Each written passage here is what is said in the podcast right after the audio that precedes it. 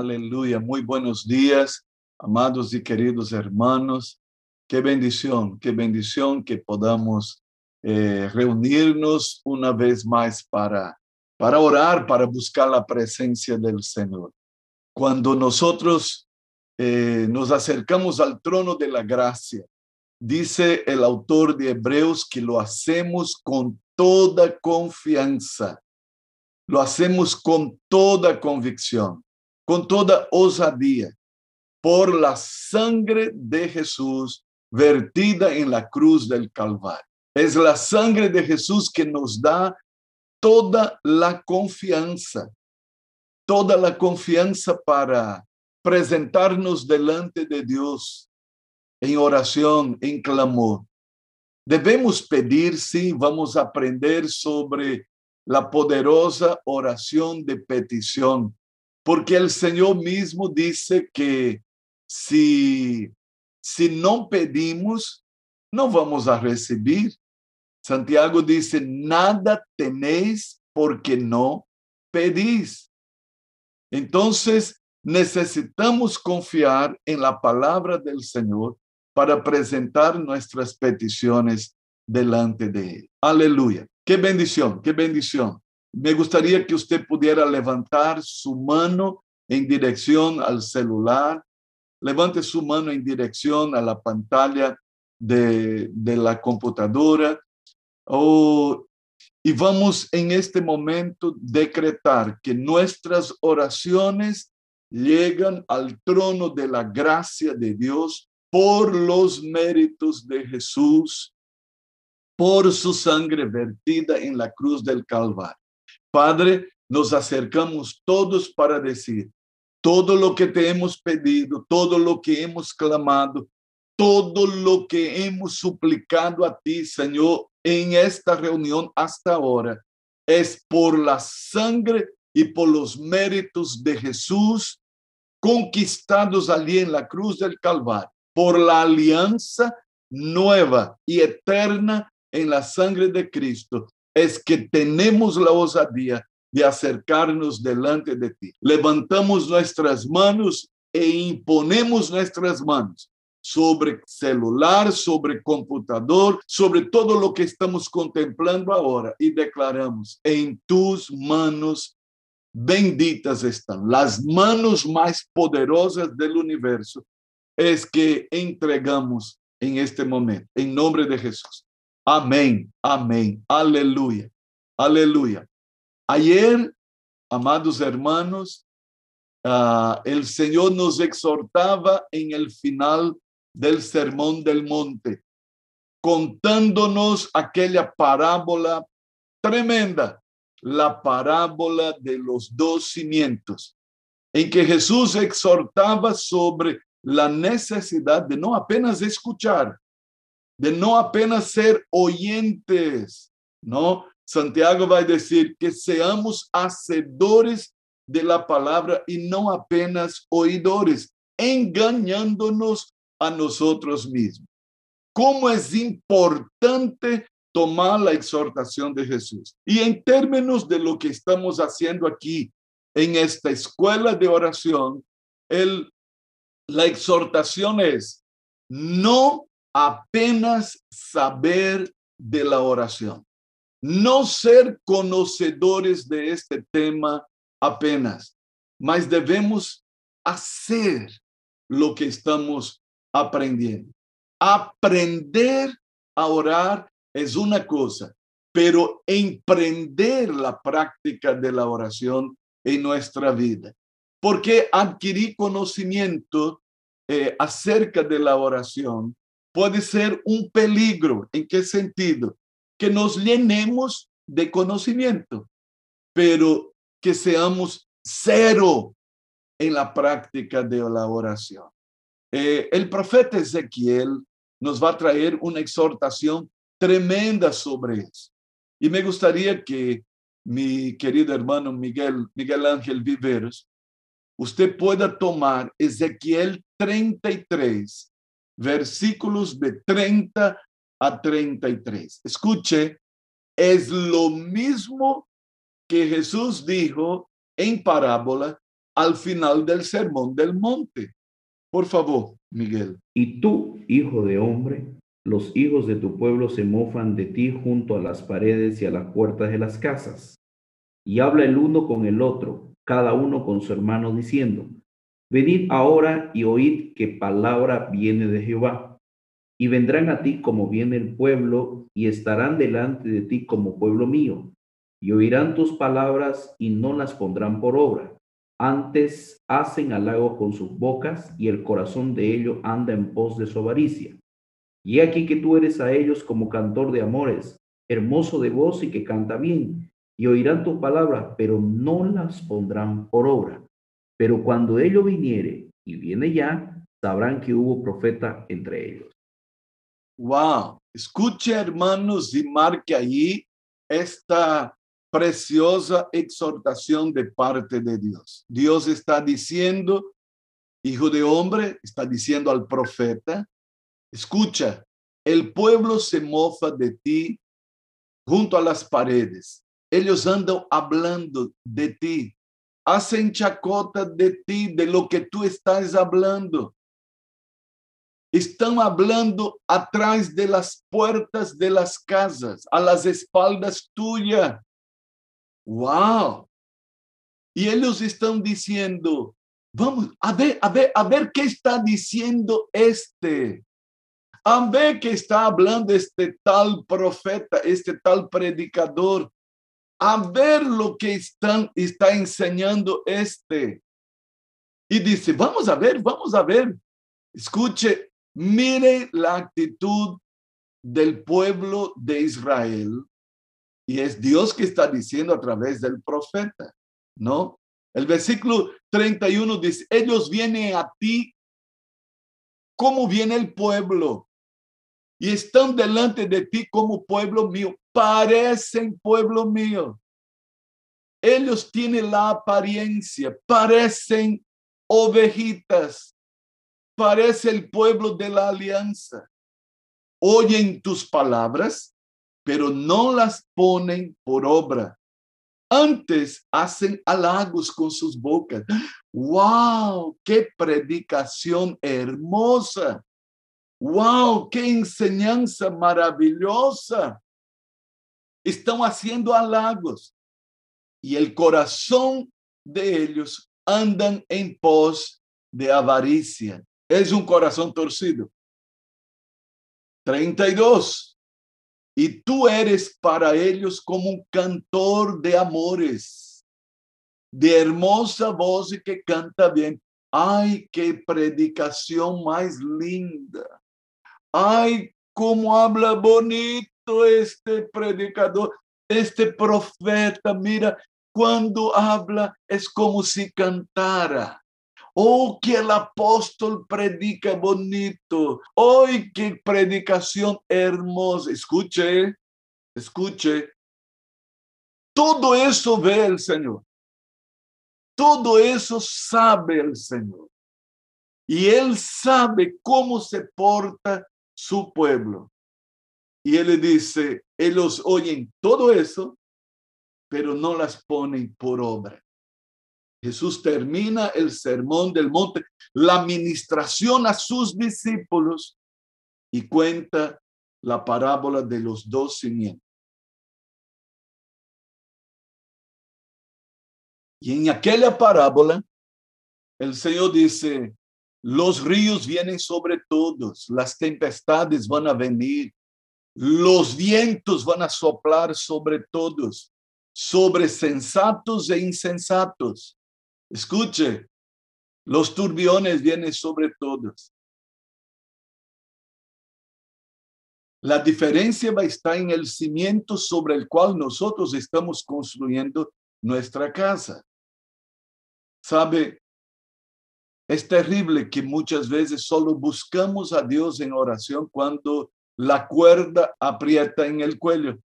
Cuando la aflicción se asomó, cuando el problema financiero se estableció y Dios para muchos de nosotros no pasa de un banco, de una financiera. Estoy necesitado, voy a Dios. Entonces, eh, cuando consigo el financiamiento, cuando consigo eh, el préstamo, cuando consigo la salida, entonces me olvido de Dios. Dios es apenas un pronto socorro cuando yo o alguien de mi familia eh, necesita. Entonces, mejoró de salud, ahí desaparecemos, porque, escuche, ¿a quién le encanta un pronto socorro? A nadie. Los que están allá están locos por salir y los que están afuera no quieren ir allá. Pero muchas veces tratamos a Dios así, como un pronto socorro. Recibimos la sanidad y chao, porque no nos gusta un pronto socorro. Solo vamos allá por la necesidad apremiante. Y Jesús termina aquella exhortación en el Sermón del Monte, el extraordinario Sermón del Monte, diciendo, lluvias, tormentas, turbiones, tempestades van a venir sobre todos.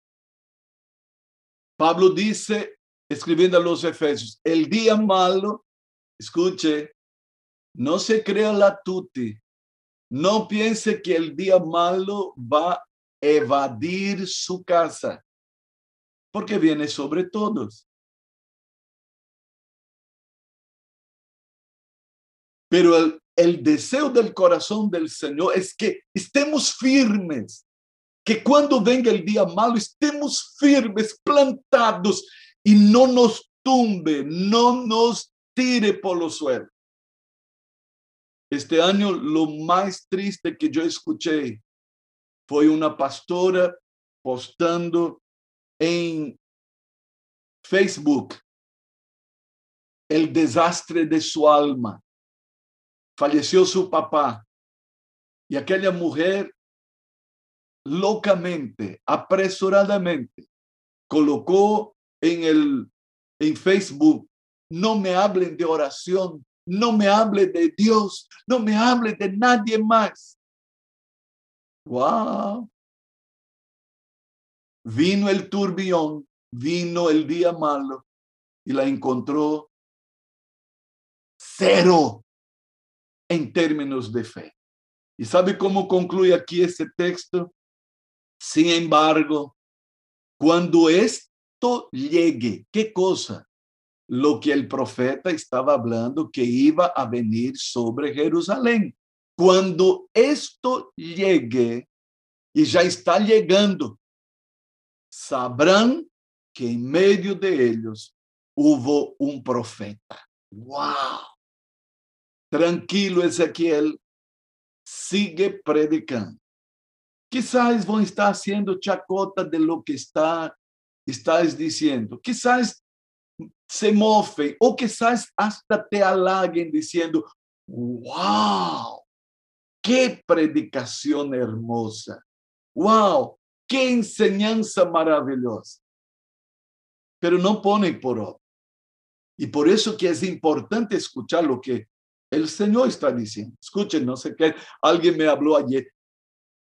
Usted estaba bravo, ¿no? No, no, no, no, escuchen, no es conmigo el asunto, no se quede, escuchen, no se quede bravo conmigo, porque eso no tiene nada que ver conmigo.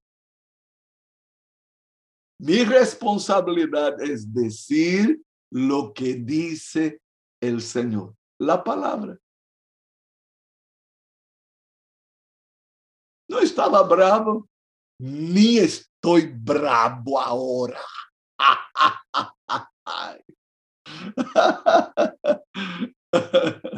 Escuche, mi tarea es traer la exhortación de parte del Señor. Pero Volvamos al sermón del monte, volvamos a las palabras del maestro, escuchemos lo que él nos está diciendo en términos de oración.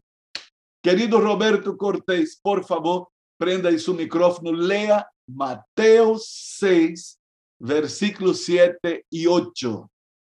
Y orando no, uséis vanas repeticiones como los gentiles, que piensan que por su palabrería serán oídos. No os hagáis pues semejante a ellos, porque vuestro Padre sabe que cosas tenéis necesidad antes que vosotros le pidáis. Wow, Amén. qué extraordinaria palabra de Jesús.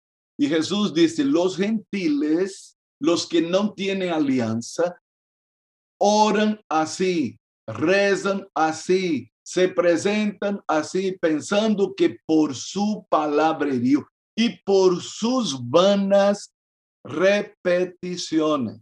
Ayer nosotros estábamos diciendo que conocemos muy bien el rosario mariano, que para nosotros es el más conocido, pero Roma también tiene el rosario bizantino, que hoy por hoy, cuando usted se acuerda que usted estuvo en aquella letanía sin Dios santo, de rezos y rezos y rezos y repeticiones y repeticiones, escuche, Roma aprendió de las religiones orientales. Ahí está el mantra del hinduismo. Yo me acuerdo, un profesor de sectas y religiones, una vez invitó para nosotros en el seminario bautista donde estudié, eh, yo diría que hasta de una manera irresponsable. ¿Por qué? Porque allá estábamos seminaristas y nos trajeron los de Hare Krishna. Eran jóvenes pelones vestidos con unas mantas en Brasil, con unos panderitos y, unas, y unos tamborcitos chiquititos. Y ellos iban a hablar lo que ellos creían. El profesor nos expuso allá, pero fue interesante, escuche, que ellos dijeron, no podemos hablar cosa ninguna aquí sin hacer nuestro mantra. Que sabíamos nosotros que era aquel. Inclusive el profesor ni, se, ni siquiera él sabía. Y él dice, es que necesitamos orar. Y ellos empezaron tequenlenque, tequenlenque con los panderitos y que no sé qué, Hare, Hare, Hare, Krishna, Krishna, Rama, Krishna, Hare, Hare, Hare, Krishna, Rama. Escuche, lo que ellos estaban haciendo allí era invocación. Y ellos estuvieron y, nosotros escuchando aquella letanía, Hare, Hare, Hare, Rama, Hare, Krishna, Krishna, Hare, Krishna, Rama, Krishna. Y era esta cosa que se repetía. Escuche, invocaciones. Y como no era Dios, era espíritus malignos. Era engaño. Y yo estoy ministrando a ustedes y anulamos cualquier declaración que yo he hecho al hacer alusión a aquella experiencia. El hinduismo ya tenía esas prácticas la mala del budismo. La meditación oriental que empieza a hacer sonidos para invocar la presencia del mundo espiritual que tú y yo sabemos maligno. Entonces, pero los musulmanes que tenían ya la influencia del catolicismo, inventa también sus rosarios. Bueno, presta atención. Hablamos ayer algo sobre eso, pero ¿y las vanas repeticiones evangélicas? Escuche, podemos caer en eso también. Podemos hasta caer en algo que es sumamente dañino la repetición del nombre de Dios. Por favor, Mariela Cortés, me gustaría que usted pudiera leer Mateo 7, 21. Estamos en Mateo 6, el sermón del monte, el sermón del monte, pero escuchen lo que Jesús dice. Mariela lea Mateo 7, 21. El que cumple la voluntad del Padre estará en el reino de los cielos. Jesús dijo a sus discípulos, no son los que me dicen Señor, Señor, los que entrarán al reino de los cielos, sino los que cumplen la voluntad de mi Padre que está en el cielo. Wow, wow. Escuchen lo que Jesús dice. Y Jesús es- dice, no son los que dicen Señor, Señor. ¿Dónde queremos llegar? Nuestra vida de oración tendrá que ser una evolución, un crecimiento en intimidad. Ah, ¿Ha crecido usted en su comunión con el Señor? Yo digo que cuando nosotros conocemos una persona por primera vez, nosotros podemos acercar con todo el protocolo, ¿no? Hoy se habla mucho la palabra protocolo de bioseguridad, ¿no? Nos acercamos con el protocolo de educación que recibimos, estrechamos la mano de la persona, dice, mucho gusto, ¿no? Y usted con toda la, la deferencia, todo, todo el cuidado, usted se mantiene a cierta distancia. Usted habla, don fulano, señora, no señor. Usted se pone hasta cierta distancia porque usted está conociendo por primera vez a esta persona. ¿No? Y usted dice, don, dueña, ¿no? Eh, señor, ¿no? Usted no va a decir ña esta, no, porque usted no tiene mucha intimidad. Pero cuando conocemos una persona, tenemos reservas, distancia, tenemos todo el cuidado de, de, de mantenernos ah, alejados de la persona porque no sabemos cuánta intimidad podemos tener con esta persona. Pero si usted va desarrollando la relación con esta persona y va conociendo a esta persona, ¿no? Yo me acuerdo cuando conocí a Roberto Cortés, ¿no? Entonces, él era bien caballero, así, ¿no? Pastor, y, sé que Inclusive él dijo que la primera vez que habló conmigo, él se quedó ahí tan impresionado. Vaya, che, ¿no? De repente. Pero empezamos a charlar ahí, y charlar, y un día y otro día, y vamos acercando. Y de repente, cuando llegamos, ¡ay! nos dábamos aquel abrazo rompe costilla, ¿no? Que como dice el apóstol Elvio Melgar, el abrazo reglamentario, ¿no? Entonces, ¿por qué? Porque fuimos creciendo en intimidad, ¿no? Ayer dijimos algo. Nuestras oraciones pueden hablar del grado de conocimiento que tenemos acerca de Él o de la intimidad que tenemos o no con Él. Escuche, ¿cómo habla usted con su papá y con su mamá? ¿Cómo le pide usted las cosas a su papá y a su mamá? ¿Cómo se relaciona usted con los íntimos? Por ejemplo, cuando usted va a hablar con su papá, cuando usted va a hablar con su papá, usted dice, papá, ¿sabe qué, papá? Papá es que tal cosa, papá. Papá es que quiero decir, papá, papá, que no sé qué, papá, y que no sé qué, papá, y todo. Cuando habla usted con su papá, usted está todo el tiempo diciendo, papá, papá, papá, papá, papá. ¿Y por qué hacemos eso con Dios? porque Dios, porque Dios, porque mi Dios, porque Señor, porque Señor, porque Señor. Hay personas que acobardan con su oración, repitiendo nada más, nada menos que el nombre de Dios. Señor, Señor, porque Señor, porque Señor, porque Señor, porque mi Dios, porque mi Dios, porque mi Dios. Mi... Escuche, cuando usted habla con una persona que usted conoce, usted no hace eso. Pero ¿por qué hace eso con Dios? Eso solo puede revelar una cosa. Dios no es íntimo con nosotros. ¡Wow! Tenemos que pensar. El judío no hablaba el nombre de Dios y tenía un temor por este nombre. El nombre de Dios era algo tan sagrado que ellos no pronunciaban el tetragrama sagrado.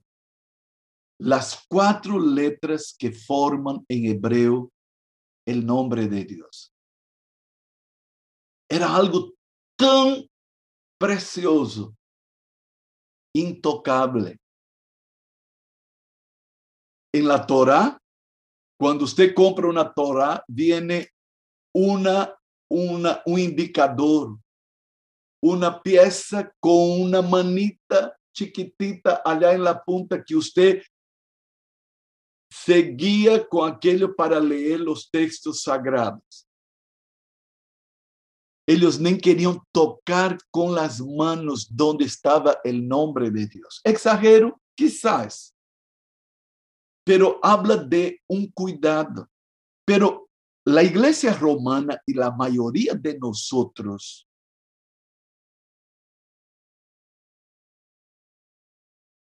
vulgarizó el nombre de que todos hablan del nombre de Dios hasta irresponsablemente. Ahí usted conoce los que dicen, ah, chumalía. ¿Y qué es eso? Jesús, María, porque en la, en la realidad se decía Jesús, María y José. Era el nombre de la Sagrada Familia para una invocación. ¿Con qué irresponsabilidad estamos diciendo, Dios mío? Y ponemos, ponemos Dios en todo. Ahí usted sabe que se puso el nombre de Dios, de, los santos en todo. Es panadería San Pablo, es carnicería San Mateo. Y ahí por todo lado pusimos el nombre de Dios ahí. Y es tan interesante que la, los evangélicos de repente están repitiendo porque ahí pone el nombre de la salteña Jehová Nisi, la, la qué sé yo, y empezamos a repetirlo de Roma. Cuidado, el nombre de Dios es santo. Y no podemos hacer las vanas repeticiones evangélicas de los gentiles. Y Jesús está diciendo, tengan cuidado. ¿Cuándo no voy a estar en este temor, en esa, digamos, en esta equivocación? Cuando empezamos a tener la intimidad con nuestro Padre Celestial. Jesús dijo así, ustedes van a orar así, Padre nuestro. Y es interesante que en todo aquel modelo de oración, él solo dijo una vez, Padre nuestro. No es, escuche, no es que vamos ahora a estar en ese miedo de decir, Dios mío, Padre Santo, Padre amado, sí. Pero escuche, necesitamos entender que si vamos a crecer en nuestra intimidad, no necesitamos pensar como los musulmanes que con su rosario pronuncian los nombres de Alá y dan la vuelta pronunciando. Claro, ni todos saben memorizar, entonces algunos agarran el rosario musulmán que era de 99 cuentas, ahora es de 33. Para los que consiguen solo memorizar los 33 principales, digamos así. No es por repetir, Señor, Señor, Señor, Señor, dice Jesús, que vamos a tener acceso.